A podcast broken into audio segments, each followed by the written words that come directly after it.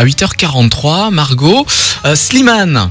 Le fameux Ouais. comparse de Vita Tout à fait. aime beaucoup euh, reprendre des chansons sur sa page Facebook. Il fait des covers, comme on appelle ça euh, dans le milieu. Mhm. Euh, et il a euh, repris la dernière danse d'Indila, version originale.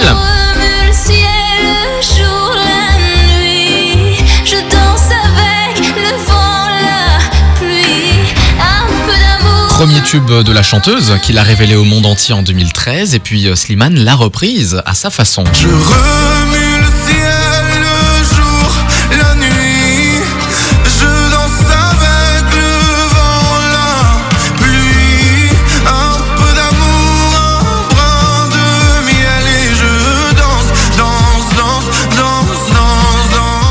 Alors- bah, tu sais quoi, les covers, c'est pas toujours réussi, mais là, euh, je Ah, la trouve presque mieux que l'original.